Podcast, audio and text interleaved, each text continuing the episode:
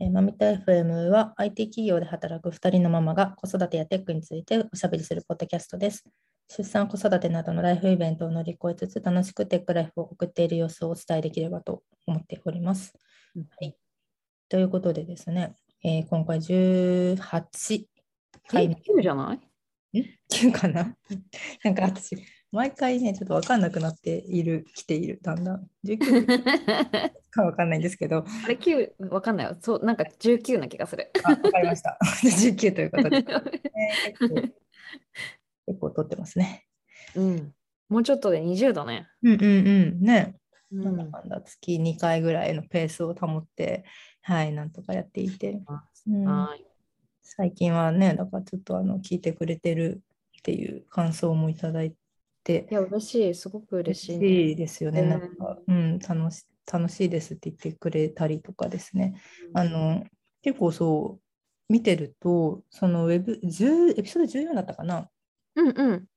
えーとよくわからないながら Web3 の話を盛り込んだりとか、モンテッソーリの話とかした回が、まあなんか、やっぱスタッツで見ても、こう、第2番目に来ていてですね、いつの間にか。えー、な何引き何であれなんだろうね？気にな、なんだろう。いいと思ってくれたああね、うね。う んそう。ちょっとツイッターでもあのハッシュタグでつぶやいてくれてた方いらっしゃったんですけど、あの 結構ラインナップがその回はバラエティに富んでいてですね。うんうん確かにいろいろ結構、なんかいろんなトピックスに飛びながら。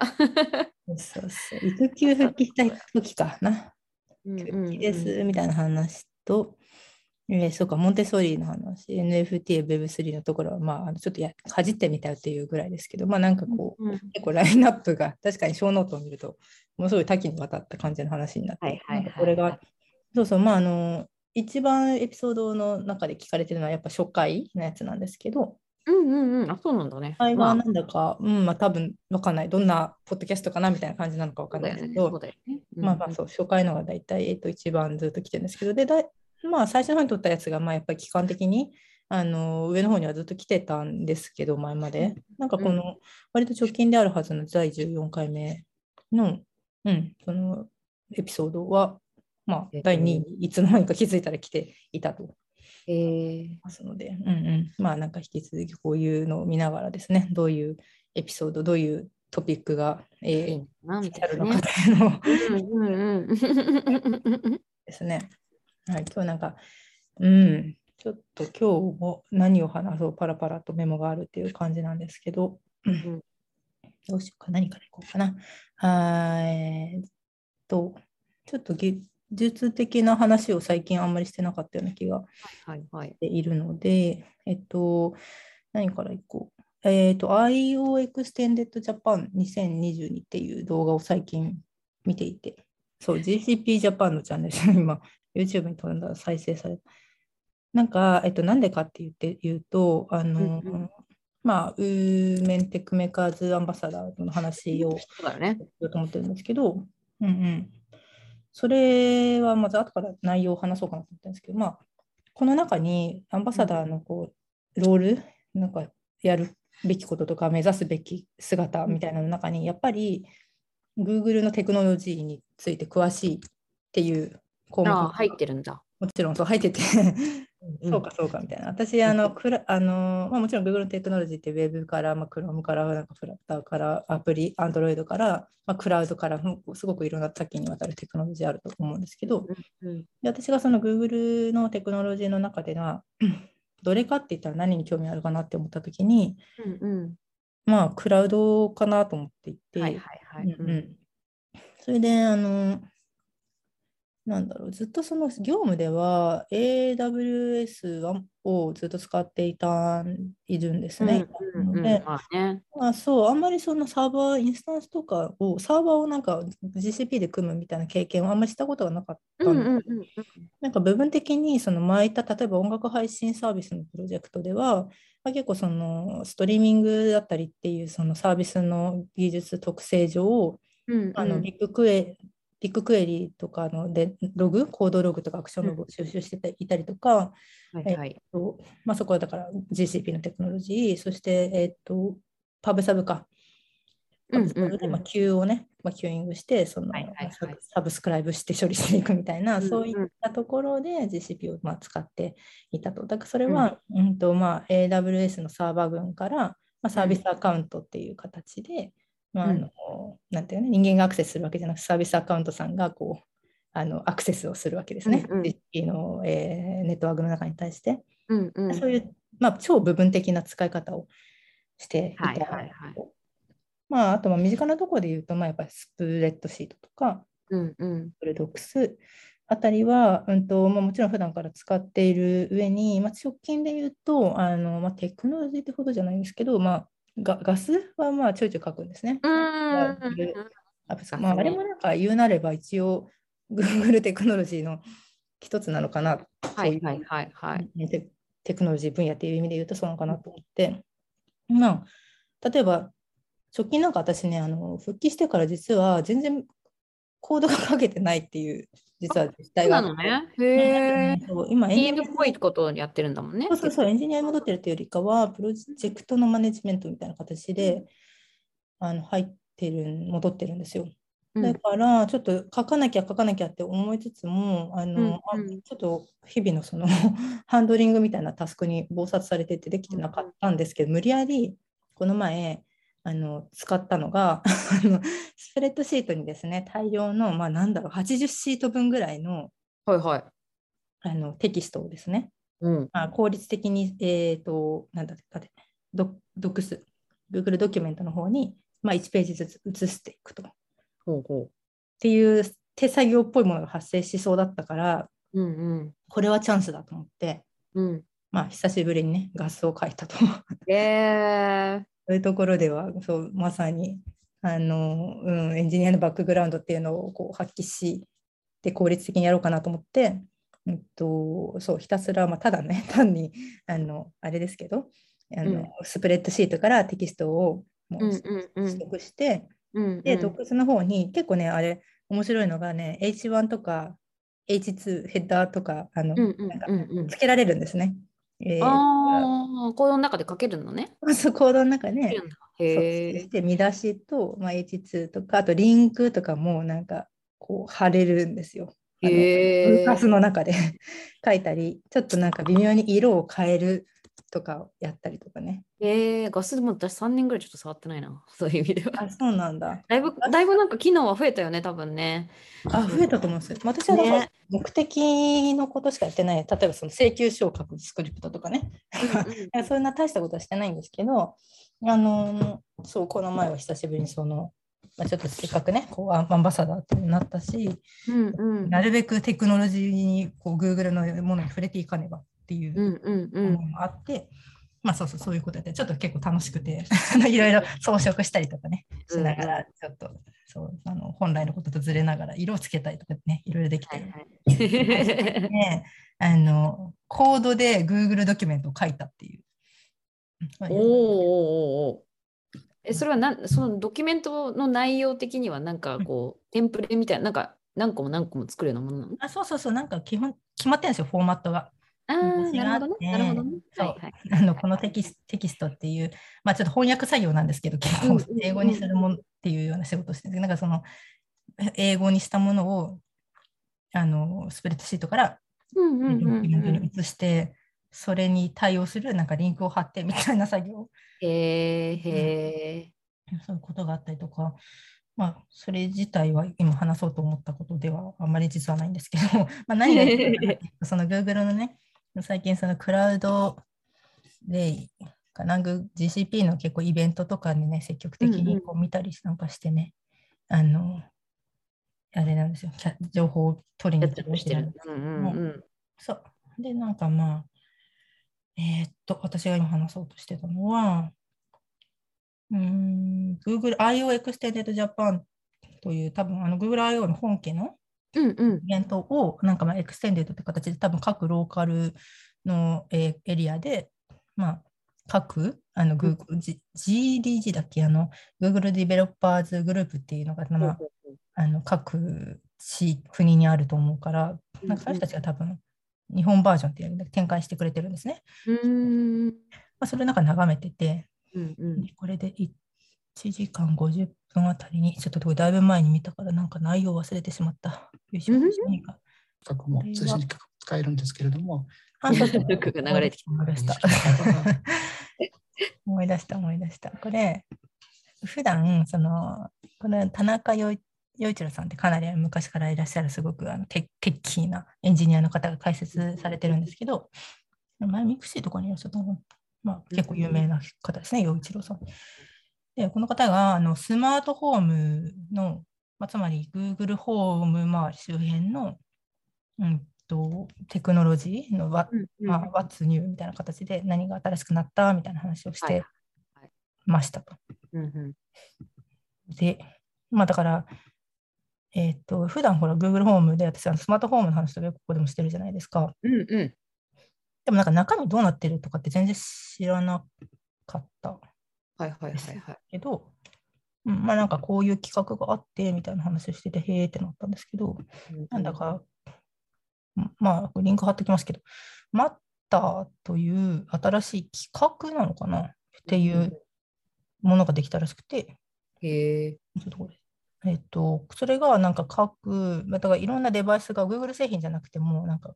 かカーサってなんだっけ、あのうん、他のデバイスあるじゃないですか。はいいろんなメーカーから出てるじゃないですか。うんうん確かにそれが、えっと、統一してこう Google フォームから操作できるようになるためには、何らかしらのなんか企画っていうものがあるわけですよね。確かに。うんうん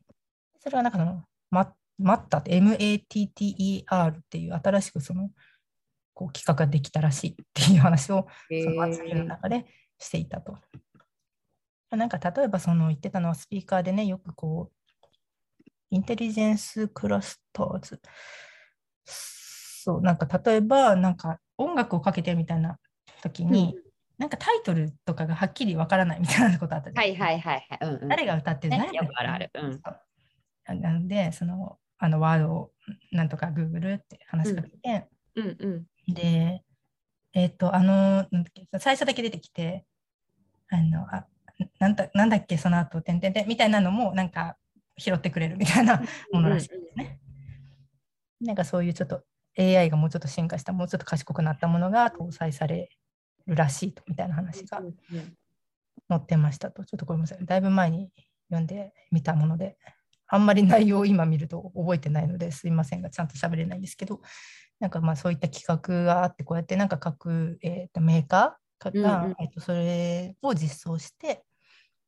で、えーと Google ホームと連携できてるんだな、みたいな話が、えーとこの、うんうんうん。えー載ってましたと。はいはい。まあ、はい IOX テードジャパンってこの、これ今ちょうどスマートホームの話だけ取り上げましたけど、他にもなんか Angular の、まあ、全部こう Google デベロッパーズエキスパーツの方々、日本の、うん。まあ、日本でほら、Google の各分野のエキスパーツっていうのが何人かいらっしゃいますね。Android の分野とか、うんえっ、と、フラッターうん。の分野とか、ウェブの分野とか。で、その方々が、あの、まあ、ほあの本家の Google I.O. で起こったことを、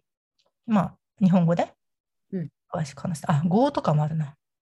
ああ。方言語ね。そうはいはい。あ、これもてんてんさんですごいよく出てくるメルペイのあの Go の本当あのエキスパート、 Developer Expert の方ですね。が、まあ、そう Go で、まあ、うんジェまあ、 generics の話ですね。Go ってあの1.18、新しいバージョンから、割と比較的最近のバージョンから、まあ、 generics が実装されたっていう、あのわ割と大きなトピックスがあると思うんですけど、generics ってなんかあの型のさ、なんていうのかな、方法？うんうん。 TypeScript とか C とか Java とかはいはい。なんかまあ、型言語って言われてるか、うんうん。こうストリングだとか、はいはい。まあ、数値型しか入れられないよ、この変数には、みたいな型でできるじゃないですか。うんうん。うんうん、それで、まあ、Go には、その中のまあジェネリクスで機能の、ジェネリクスってはなんか何かというと、その例えばリスト型っうんうん。ていう、まあ、何何かしらのリスト型うんを表、ああの制限したいときに、えっと、リストなのは、えっと、制限できるんだけど、そのリスト、何のリストかっていうところまで、その型の中で定義できるみたいなのが、はいはいジェネまあ、平たく言うと、うん。それがジェネリクスっていう。で、ん。それが割と、あの、まあ、エンジニアの中では欲しいっていう派が結構欲しい勢がすごく多くて、でもなんかうん。Go はずっと昔からそのジェネリクスを実装しないのかっていうのを昔から言われてたけど、最近までずっとしてなくてやっとしましたっていうのは結構大きいトピックスだったりするんですけど、まあ、そこら辺のあの話ちょっと最近語を書いてないのでちょっとあれなんですけど、まあ、そんなような話をこの語のてんてんさんっていう方がえー喋ってたりとか、まあ、だから結構そのこう Google のテクノロジーについてねあの休憩時間とかに最近よく見てますよっていうえ感じの話とかですね。まあ、で、この流れで Google、えー、ウーメンテックメーカーズアンバサダー、うんうん。ーの、まあ、これ、せっかくこれ、あの、選出いただいたんで、内容、どんなことやってるかみたいな話もちょっとここでしていけたらいいなってうんうん。思っていて、うん、で、だから、結局、いろんな目的とかあるんですけど、Google のテクノロジーの中でね、テクノロジーにも、えっと、詳しくあるべきだっていう、まあ、章があるんですけど、はいはい。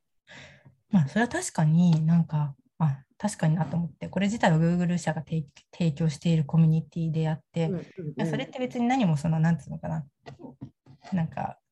こ狡猾な話ってわけじゃないというか、えっと、あそのためにこういうのやってんだってかっていう思ったって話じゃなくて、確かに自分たちが提供しているプロダクト、サービス、クラウドとかをいろんな人、まあ、さ Google っぽく、まあ、いろんな多様なね、たうんこれで言うと、だから Women Techmakers が女性、ジェンダーあ、いろんなジェンダーの人にやっぱ使ってほしいっていう思いがあるわけじはいはい。ゃないですか。だからまあそれを自体はこういうコミュニティとかっていうのを作って、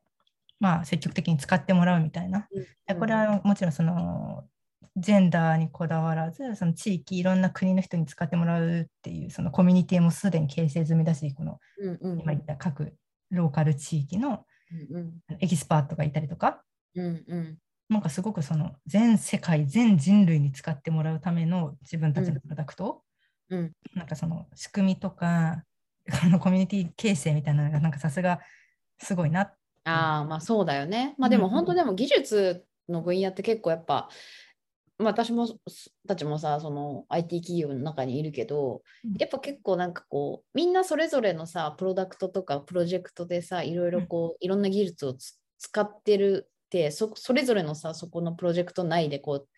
蓄積されたなんか技術的な資産みたいのがあるわけじゃん。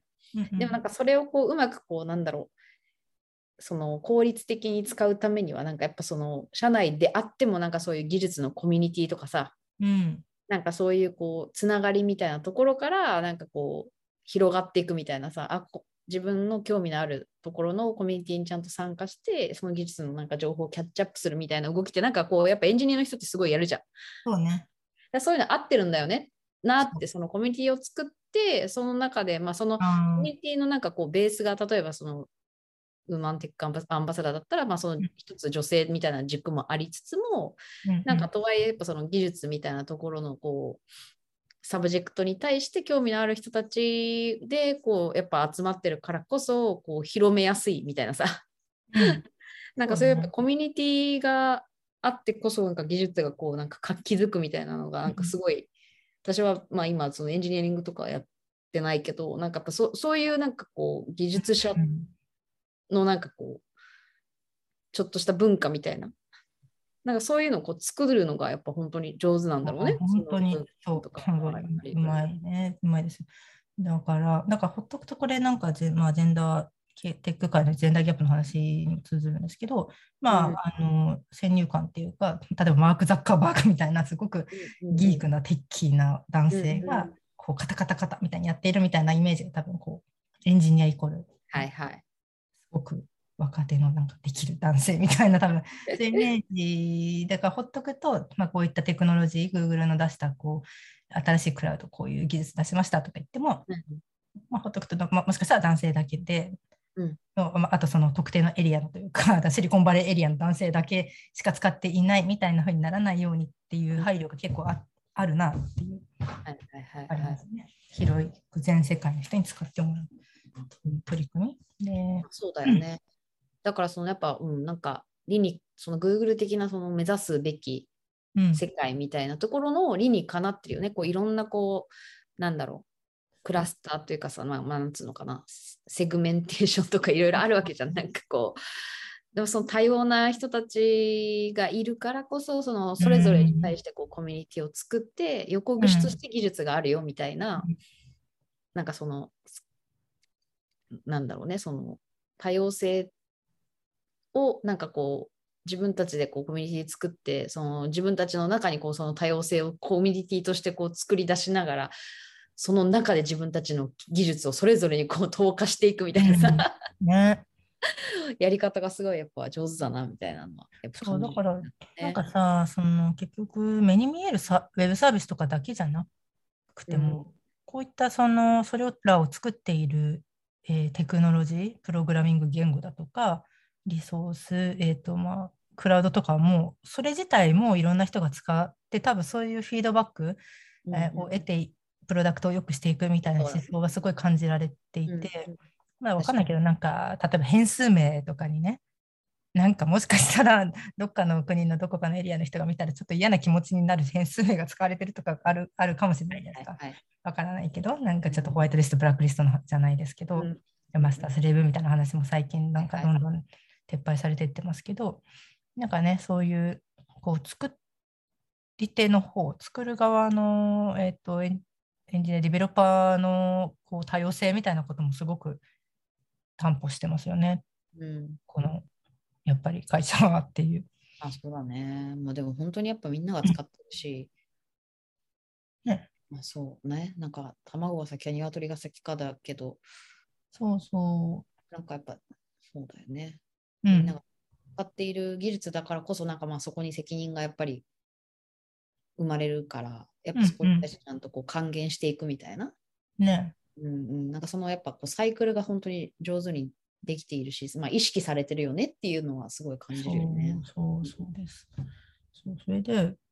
まあ、この前回話そうと思って話に入りきらなかったんで、今話すと、うんえっとまあ、このアンバサダーっていうものが、まあ、何かあまりわか活動内容分かってなかったですとにかく。とりあえず時間を確保してねみたいな風には書いてあったんですけど、で、1回目のこの前、2週間前ぐらいかな、うんえっと、オンボーディングがあったんですね。うんうんうん、あのウェルウェルカムはい to はなんかコミュニティみたいな感じのがあって、もうなんか、もちろん Google Meet でやるわけですけど、なんかもうね、参加者がね、300何何十人。うん、なんかね、そうバーって見てると、なんとなくその Slack の感じから見てると、やっぱいアメリカはもちろんその北米あたりとか、インドとかめっちゃ多かった。なんかああ、やっぱね。うんインドうんインド、ネパールとかなんかすごい多そうだった。うんうんうん。アジアは、まあまあちょこちょこ多分いるのかな。はいはいはい感じで、だからもうなんかね、ずーっとチャット欄が なんか喋ったら終始ずっとなんか流れているみたいなえー、感じになって、結構お祭り騒ぎみたいなんで、それはなんか、それで2、えっと、そのオンボーディングが2回、えっと、日にちがありました。で、それはやっぱりいろんなタイムゾーンに対応するために、もう真逆の、まあだから、えっと、一日、私は1回目の方に出たんですけど、1回目で言うと、えっと、まあ日本日本のスタンダードタイムの、えっと、夜 10, 10時間みたいな。うんうん。10時半開始みたいなやつと、まあ、真っ昼間の夕方開始っていうやつ、はいはい。夕方開始のやつは、まあ、時間が結構2時間ぐらいかかるから、ちょっともものすごい仕事中だったから、ちょっとそっちじゃなくて、その夜の方、子供ん。たちが、ね、静まったというか、まあ、実際に 偉い まあ起きてましたけどね、隣でちょっとまあ YouTube を見せながらですね、はいはい。参加してみたわけなんですね。で、オンボーディングで、まあ、まあ何をややるのか、私たちはっていう目的みたいなところと、まず具体的なアクションするかみたいな話で、こうずっと解説してて、これね、事前にこうこういうマテリアルいっぱいあるから読んでねみたいな、すごい量で、でちょっと事前に頑張ってこのドキュメント26ページありますね、今ね。すごい。英語でびっしり26ページあるね、すごいな。読んだんですけど、うん、で、まあ、このアンバサダープログラムの、まあ、オーバービューというか目的としては、うんとね、えーコミュニティ、そしてコミえーと3つあって、コミュニティ、ビジビリティ、そしてリソース。うんだからまあココミュニティはまあその通りだけど、ビジビリティはだからまあまあ可視性みたいな意味かなと思ううんまあまあ、こうこのポッドキャストもそうだけど、発信とかして、まあ、こううんいるよってロールモデルみたいな意味かなと思うんですけどね。うんあの まあ、ちゃんと発信とかして、ビジビリティを確保しましょうっていう感じ。うん。記事書くでもいいし、なるほど。登壇するでもいいし、はいはい。イベントのオーガナイズをするとか、まあ、そういうことをしましょうねっていうのと、うんうん、またリソースっては、まあ、ど結構その Google、さっきのテクノ Google デベロッパーズセンターみたいなところがあるんですけど、まあ、リソースはひたすらリンクがいっぱい貼ってあるんですね。いろんな各 Google の技術、テクノロジーのはいはいはい。まあ、解説動画みたいなのとか、そういうのを提供しますよ。みたいなのが、まあ、オーバービューにあって、えーっ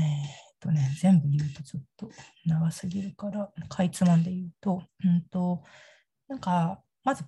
プラットフォームっていうのが配られるんですね。おうんと、それに登録すると自分の、まあ、プロフィールができますと、このはいはいはい。WTM アンバサダーのプロフィールっていうのが、まあ、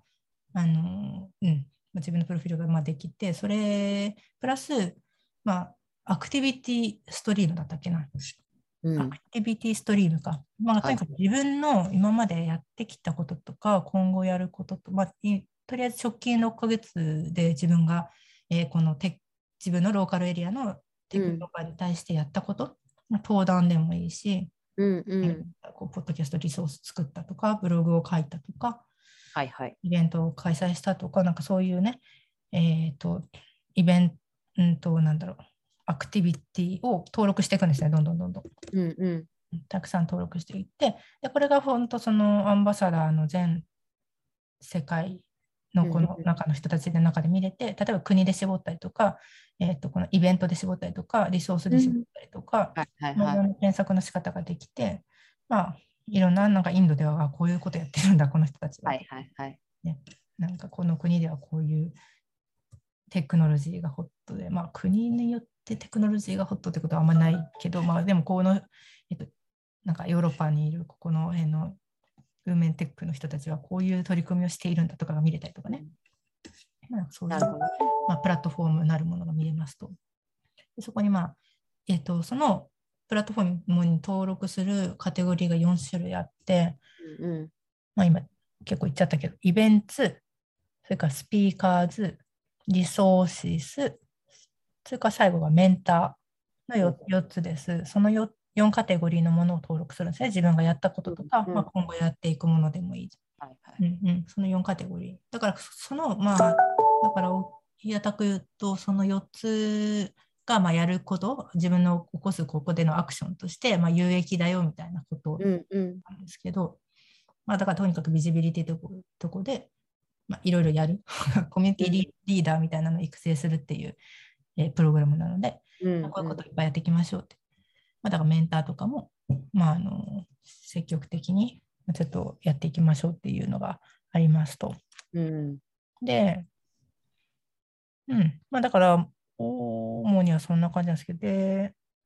えっと、グローバルな、えっと、全世界でのそのミーティングみたいなやつは、まあ、この前1回目のあった最初のやつ、あとは何回かあるっぽいんですけど、Q&A セッションとかそういうのもあるんですけど、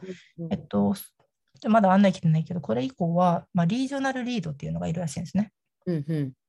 まあ、さすがに全世界で一緒になんかややりましょうっていうのはちょっと厳しいのか、なるほど。まあ各、えー今度リージョンに分かれて、まあ、うんそこのリージョナルリードの人たちが、まあ、なんか主導して、まあ、ミーティングだ、ミーティングなのかな、まあ、こういったオンボーディングみたいなことなのか、もうちょっとだから多分自分たちのエリアでこういうことを、えーイベントしていきましょうとか、勉強会みたいな感じになるのか、まあ、そういうのがあるらしいです、今後。うみたいなのが、まあ、この WTM アンバサダーの、まあ、ちょっとオーバービューっていうか、まあ、な中身何やってんのみたいな話が。どれく。らいから結構何年もやってる取り組みなの？この。とね、うん、これはなんかなんかすごいよく、なんつうの、こう仕組みがすごくちゃんとなんかこう構築されてるな聞いててって、んなんかこうやるべきものとかをこううまいことその示しつつ みたいな、なんかそのドキュメントとかもがっちり結構揃ってそうな感じだし、結構長年やってたりするのかね。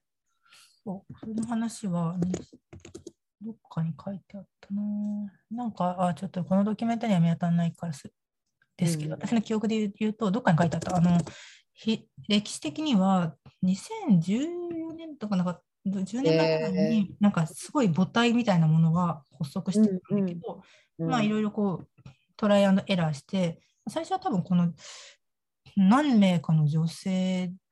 Google のね、社内の、うんえー、と何何名かの女性が、えー、と立ち上げた小さなコミュニティグループみたいなワーキンググループみたいなのがだんだんだんだん広がって、えー、となんかこのダウーマンテックメーカーズアンバサダーみたいな形になったのは2019年からみうんうんうん。たいなことが書いどっかで書いてあったかな。うんから私もなんか今回初めてこれを知ったけど実はその去年とかうんうん。今年にもあった。募集があったんじへゃないかなと思われます。ーね、すごいすごい。なんかそうだからなんか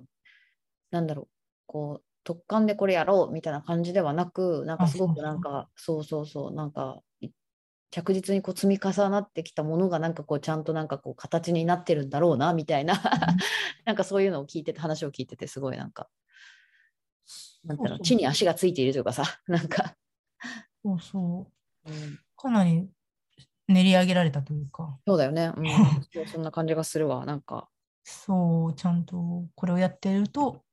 まあ、D- D&I じゃないけど、まあうん、そう。そういけないえでも本当なんかそうダイバーシティインクルージョンとかもそうだし、まあそのね、女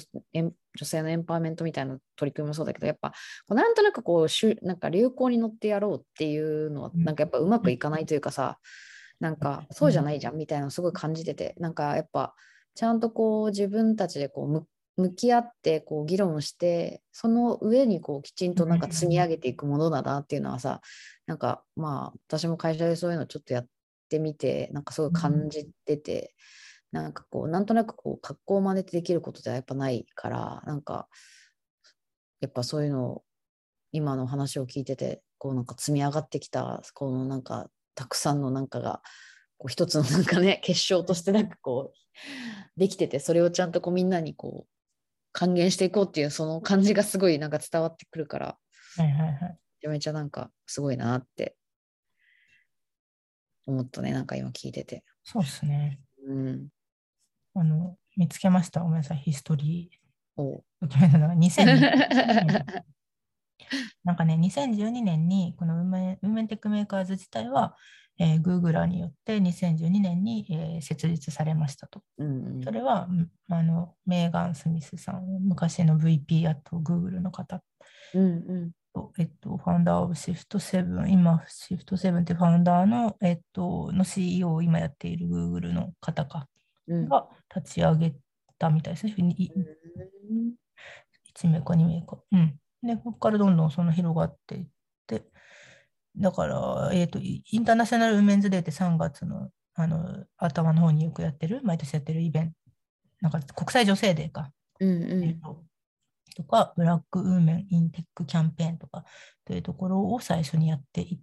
いましたみたいな話が書いてある。それがどんどんどんどん全部の国190カントリーズに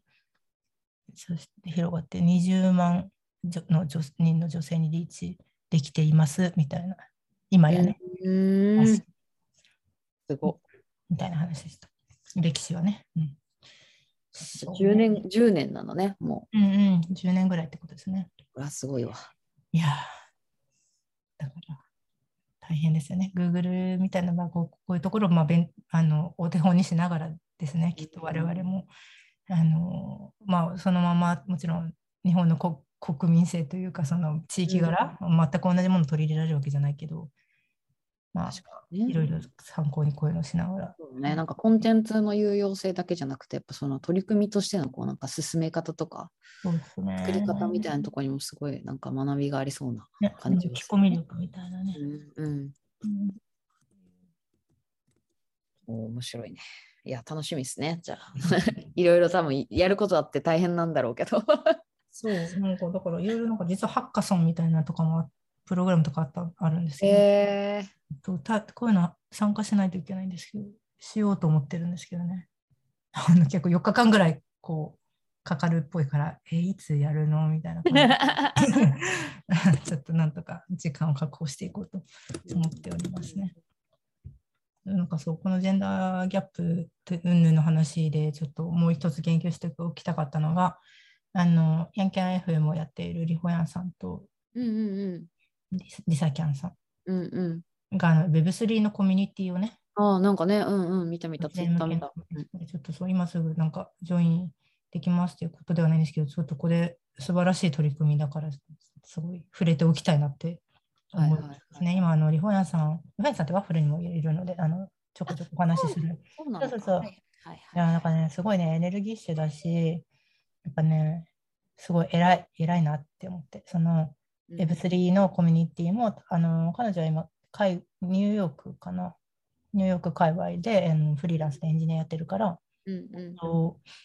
まあ、それで Web- Web3 がね、やっぱり今、その技術的な、まあ、今まだ Web3 とは何だみたいな感じのフェーズだと思うんですけど、うんうん。で、なんか実際にそのお仕事で実実装とかされてるみたいなんですよ。私もなんか、そう、全然 Web3 ってなんか概念みたいなのをようやくキャッチアップしてきたみたいな段階であって、その中身、実装の内容とかテクノロジーのことって全然分かってないかったんですけど、なんかちょこちょこその、うんこのリリリサキャンさんじゃない、リホヤンさん、リホヤンキャン F の話とか、うんえっと、もう一個ね、たまたま聞いてた Today I Learned っていううんうん。ポッドキャスト、うん。えーこれはもう、えーとシリコンバレー界隈にいる2人のソフトウェアエンジニアの方がお話ししているやつうんとかでも、なんかちょこちょこそのこの2人は男性のなんですけど、うんうん Solidity とかスマートコントラクトっていう、はいはいどういう何やらこうあ、スマートコントラクトって分かります？なんか全それでもまあなんか結構それはあれじゃない？なんかこうそれこそなんだっけブロックチェーンとかに出てくる、うんうんねあのイーサリアムとかで なんかのなんか仕仕組みだったかなんかまあ、うん、で出てくるよね話としては。そうそう、なんかわそういったそのテックワードみたいなのをちょこちょこ、まあいろんなチャンネルとかからうんうん。ももちろんまだ自分がじ実際になんかやるみたいなとこまでは全然至ってないんですけど、まあうん。うんさらーっと聞いてる限り、まあそうなんだ、こういった、まあ、プログラミング言語なの？ソリディティっていうのは。うんうんあそのなんかこうデプロイするっていうのもなんか概念が今までと違うサーバーにデプロイするわけじゃない、ななんだかこう Web3 の空間、うんうん何なんだろう、クラウドではないのかな。そういったところになんかデプロイして、しかもその、リファナさんの話聞いてると、なんか、あれがロールバックできないのかな。うん。一回デプロイしたら、なんか二度とそれがなんかずっとパブリックに出たままになって、二度と修正ができない緊張感がみたいなこと言ってて、そんそんな感じなの？みたいな、なんかちょっとデプロイの概念からして、もう Web2 とは全然違うなみたいな感じはあって、まあちょっと話それたけど、まあ、とにかくその、このお二人がですね、えーほっとくと Web3 界隈がどうしても男性がやっぱりこう、テックなギークな方々が、うんうん。だけでこう形成されていくという懸念があったから、はいはい。うんまあ、あえて女性で絞って、女性およびジェンダーマイノリティのコミュニティを作ると、クリエイティブスタジオという話をですね、しててね、そのバイタリティっていうか、アクションはすごい、いや、すごいなって思いながら、うんちょっと私も、もうあともう2人ぐらいいたら、ぜひ、その、今、運営の人を募集するっていうフェーズだったから、はいはいはいはい。コミット量的にどうしても今すぐできなくて、まあ今のところ諦めてますけど、まあでもなんかこういう取り組みはね、応援したいなとすごいね。いや本当に。次第ですね。うんうんあ本当バイタリティだわ。見習いたいけど。こういうね、新しい技術をちゃんとこう、やっちゃってね。うん。偉いな展開して、コミュニティを作るっていうパワーが、やっぱすごいなって,、っていうのを触れたいなって思ったそうですね。もりもりだけど。なんだ？まあでもそんなもんか。結構、うん駆け足で喋ったから、一応そういう Google のテクノロジーの話と、まあだからそれに紐づく、うんうん。まあアンバサダー、うんぬん、それと Web3 のジェンダーギャップ。やっぱどうの、うん。って話。なんか私が一人でバーって喋って、いや、いいんじゃない？そういう時あが しかも 結構今ね、うん今日久しぶりにめっちゃ風邪ひいてて、あ、そうなんだ。痛くて、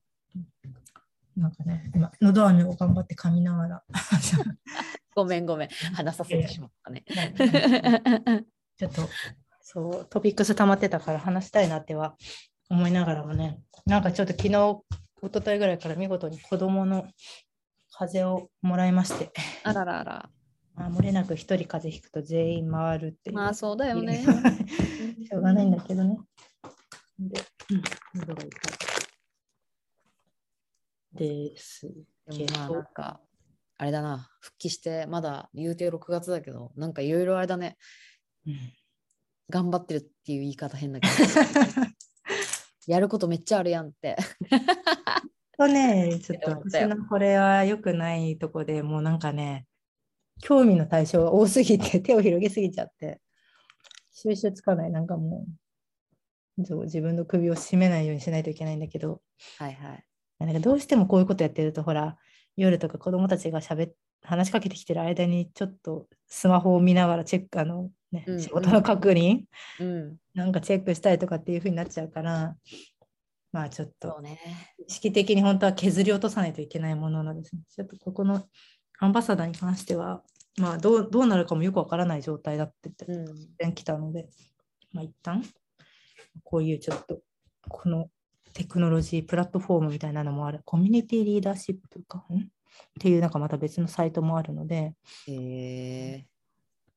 どれかな。それをね、昨日もずっとちょっと眺めてて、いろんなサブドメイン、あそうコミュニティリーズプラットフォームっていうのに、そのあの WTM アンバサダーのドキュメントからもリンクされてて、これはまあ、えーっと、全然それは女性だけとか関係ない、そのさっき言った、あの冒頭で喋ってたあのテクノロジー、Google のテクノロジーのをみんなでこう良くしていきましょうみたいなー、プラットフォームがあるらしいですね。でもこれもログインしないと参加とかできないんで、まあ、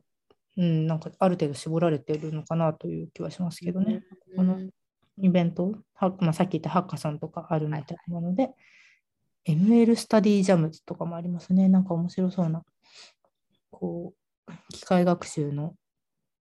スタディしていきましょうみたいな。でもこれも単発とかじゃなくて、多分すごい長い期間あるから、何なんだろうな。カグルを使ってって書いてあるな。カグルを使って4週間のでレバレッジさせるコースみたいなのとかね。うん、こういうのをやっていきましょうっていうプラットフォームがあったりしますね。っうん、うん。ていう感じでもはある。面白いね。なんかいろんなところに生きてきそうな、なんか。そうそう。まあ、だからちょっと今後は、あの、なんで意識的にね、あーそう、Google テクノロジーを使っていきたい。それで、このトピックスに私書き損ねてるけど、野村さんが、えっと、発表してた Google クラウドデイズだったかな。うん、うん。それを見てて、えっと、まあ、フルリクエストエンバイロメントの話とかしてて、それはその、えっとね、全部を G GCP で構築してるらしいんですね。その今、名村さんがいるとこだから、えっと、創造かなうん、うん。はい、はい、はい。創造の中のクラウドの話、クラウドアーキテクチャの話みたいなのをしていたのを見てて、うん、うん。そうそう、その動画もなんかちょっとこの IO エクステンデッドとはまた別なんですけど、まあ、すごいいろんな、ね、あの動画、Google デベロッパーズの動画公開されてるから、なんかまた別のやつ見てたときに、 Cloud Run かな？うん、うん。 Cloud Run。Cloud Run ね。うん、うん Cloud Run ですよね。あの、さインスタンスサーバーなのかな？コンテナだよね。そうそうそう、コンテナベースの、そうそうそう、クラウドランを、めっちゃいっぱい立てて、えっと、まあ、基本クラウドランベースでいろんなものがその上に乗っかって、うん、それすごい勉強になるなと思って見てたんですけど、うんあの、その中にプルリクエストエンバイロメントがこう構築できていいよみたいな話が出てて、うん、うん、うん。だからこのプルリクエストエンバイロメントって言うんだっていうピンときたのが、うん、なんかプルリックってもうなんか ギ Git のあれしかわかんない。ああだから Git のあれですよ。あの、今ほら使ってるマミット FM のサイトではバーセル使ってて、うんうん。もう一個私プライベートのサイトでは、えっと、バーセルともう一個何何でしたっけ？あのここでも前喋ったのにマミット FM でも記憶喪失で出てこない。えっと、バ Vercel ともう一個、あ、ネットリファイか、ネットリファイだ。話したじゃないですか、昔。そうそうそう、 Vercel も Netlify も使っ両方使ってますけど、まあ、これのメリットとしてそのプルリクした時にその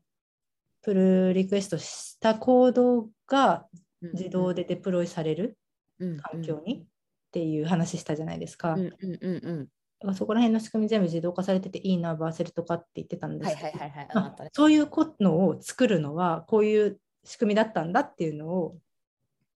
あのラムナさんの動画を見てて。あそしてこれはプロリクトプロリクエストエンバイロメントと言うんだみたいなうんうん発見があって、ちょっとクラウドそうそうそうクラウドラン。CD みたいな、なんかそういう枠組みの中に入るのかね、そういうの。あーなのかな。うん。なんかそういうプルリクエストごとの環境のデプロイっていうのを実現してますみたいな話をしてて、もうこの動画も用意しとけばよかったのに、ちょっと手元にないので、適当な話になっちゃってて恐縮なんですけど、まあそういうなんか、うんと、全部をクラウクラウドランで構築していって、そういったそのプルリクエストしたエンバイル、プルリクエストエンバイルメントも実現してますよっていう話してたんですね。うん。なんかちょっとどっか、あ、どこじゃない。どうしてもクラウドランのことをドッカーランって言ってしまうんですけど、ドッカーランってコマンドがあるんですよね、ドッカーの。だからそう、クラウドランか環境っていうのも使ってみたいなって、それを見てね、思った。うん、なんかすごい今は割となんかそのクラウドランがあれば結構うん何でもできるじゃん、世の中のサービスみたいな。うん なんかそうそそれこそなんかさ Kubernetes とかいろいろなんかあるけどうんでもなんかそこまで大規模な割としなんかシステムを組むって結構まあなんか大規模なサービスじゃないとそこそこなんですよ。だから個人で使うケースが全然ないから、うんクラウドランを。えやってみたいけどさ、業務でしかないじゃんみたいな。うん業務で使う以外に、しかもお金もかかるわけだしさ。えでもクラウドなんて結構あれじゃないお安くお使いいたいただける感じなんじゃないの？いや、そうでしょうね。パーソナルユースだったら全然多分そんなかかんないんでしょうと思いつつ、うんうんまあ個人でクラウドランを使うような、まあちょっとね、やってみたぐらいだったらいいんですけど。まあでもサーバーレスだからあんまね OS をまあ意識せずにうんうん。アプリケーションレイヤーだけ、まあ、変な話考えてればいいけるぜみたいな感じなわけだから、うんうん結構開発者にとってみればもう Cloud Run 欲しいみたいなうちもほら私もパブリッククラウドああ、そっかそっか。でかプライベートクラウドを、まあ、の組織にいるからうんやっぱその Cloud Run あるといいよねみたいな話はすごいよく出てくる。うんドコンテナをとりあえず立てられ、まあ、ポコって立てられてみたいな。でそこにアプリケーションデプロイすさえできればみたいな。うんうん。うんうんうん。そう、良さそう。だから結局もう全部コンテナの世界になっていて、ね、なんかも、その結局、まあ、なんだか Q&A かなんかで、その困ったことはみたいなの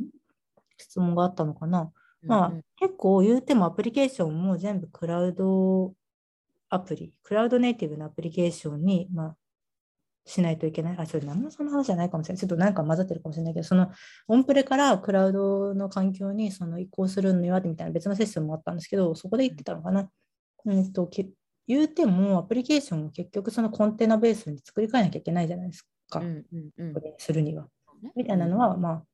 言うても大変ですよね、みたいな。だから、はいはいはいアプリケーションの開発者も、だから、その、まあ、アプリケーションだけ作ればいいんだけど、結局、Docker ファイルは用意しなきゃいけないし、うんまあそうだね。うんそう。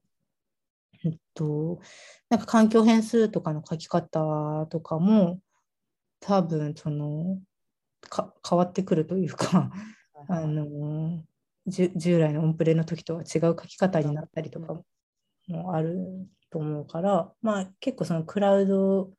ネイティブなアプリケーションを意識して構築しないといけないですみたいな話をうんで、うんうんうんうんうんうん。なるほどねと思いながら聞いていましたね。ええ面白い。いうんや、すごいわ。そんな仕事しながらお勉強もめっちゃしてるし。ね、でもこう、エンジニア多分みんな 多分そうですよね。いや、だから本当すごいなと思う。だから、そのエンジニアっていう職業っていうのはさ、ね、終わりがないですね終。わりがないよね。まあでもどんな職業も多分そうなんだあそうか。けど。とはいえなんかやっぱそのやっぱその勉強みたいなところをさやっぱ本当にやんないといけない職業ってうん。ねあるよね。なんかそんな、確かにね。うん、だなって思う。なんか学び続ける姿勢がないと本当に続けられない職種ではあるね。本当ですよね。うんまあ、もともと私、そう、最近になって気づいたけど、まあ、勉強は昔から嫌いなタイプじゃなかったんですけど、そうなんだよね、多分ね。うん。そう、本当なんかよく勉強してるよねみたいなこと言われるんですけど、まあ、なんか、ま昔からその座学みたいなの嫌いじゃなかったから、まあはいはい。うん、そういうのは別に苦じゃないですね。うん、でもやっぱ、そう、ゆっちゃん見てるとやっぱエンジニアに向いてるんだろうなって思う まあ、その勉強が好きっていうのにつながるのかもしれないけど、好奇心があるよね。あ、そうだね。それはある。あの、なんかとにかくちょっと変わったものじゃないけど、うん自分自身がそのなんか目立ちたいみたいなのは全然ないんだけど、その変わっちょっと人と変わったものとかことがしたいみたいなことは昔から多分あって、うんうん大学学部名とかもなんかそのうん学部名だけで決めたみたいな、だけどなんか横文字入ってるっぽいみたいなそういうなんかちょっと性質みたいなのは確かにありますね好奇心っていうか。うんめっちゃある。めっちゃそれがやっぱ、やっぱエンジニアってそこが、そこだよなってすごい思うよね。まあ大事ですよねでもね。うん。うん、なんかやっぱ深深掘る。しかもなんか方向がすごいやっぱさ、うん。なんだろう。こう、一個の、まあ、広く浅くっていうのも、まあ、もしかしたら大事かもしれないけど、でもなんか一個こう、やっぱ何かをこう、つまずいた時にクリアしていくうん。時に、まあ、その、そのなんかこう、ハードルをクリアするための好奇心も大事だし、こうんう深掘りしていく好奇心も大事だし、だから本当、それベースでやっぱエンジニアさん、やっぱそのなんだろう、続けられる人うん。もなんかこう重要な要素だよね、その好奇心みたいなのはすごい感じる。うん。はい。じゃあ、いい感じのお時間なので、はい。ましょうか。はい、なんか全然こう 今日直前までミーティングだったから、なんかまとめないまま入っちゃって、オープンして、どうしよう、何話そうとか思ってたけど、まあ、なんかなんとなく関連したトピックスが話せてよかったです。はい。うんということで、じゃあこの辺で、はい。はい、さようなら。さよならはい、失礼します。はい